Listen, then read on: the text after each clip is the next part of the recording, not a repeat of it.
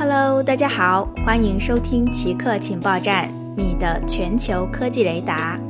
下面为大家播报今天的奇客新闻：阿里巴巴和腾讯准备裁员。据报道，阿里巴巴和腾讯准备在今年裁减数万个职位，这将成为他们近年来最大规模的裁员行动。有消息指出，阿里巴巴最终可能会裁掉其员工总数的百分之十五以上，约为三点九万人。另外，还有知情人士称，腾讯也计划在今年裁减一些业务部门的员工。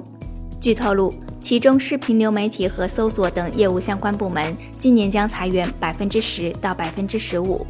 随着全球经济发展放慢，最近大多数互联网公司的销售增长急剧放缓，股价骤跌。以阿里巴巴和腾讯为代表的互联网公司筹集薪资和业务扩张日益艰难，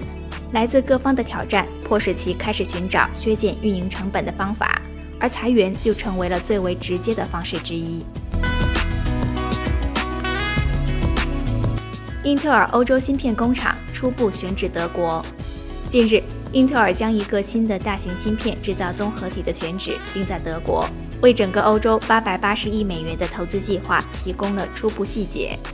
如今，欧洲正在减少对进口的依赖，缓解制造商的供应紧张。但是，由于德国的新工厂要到二零二七年才能投产，所以供应短缺暂时不会快速缓解。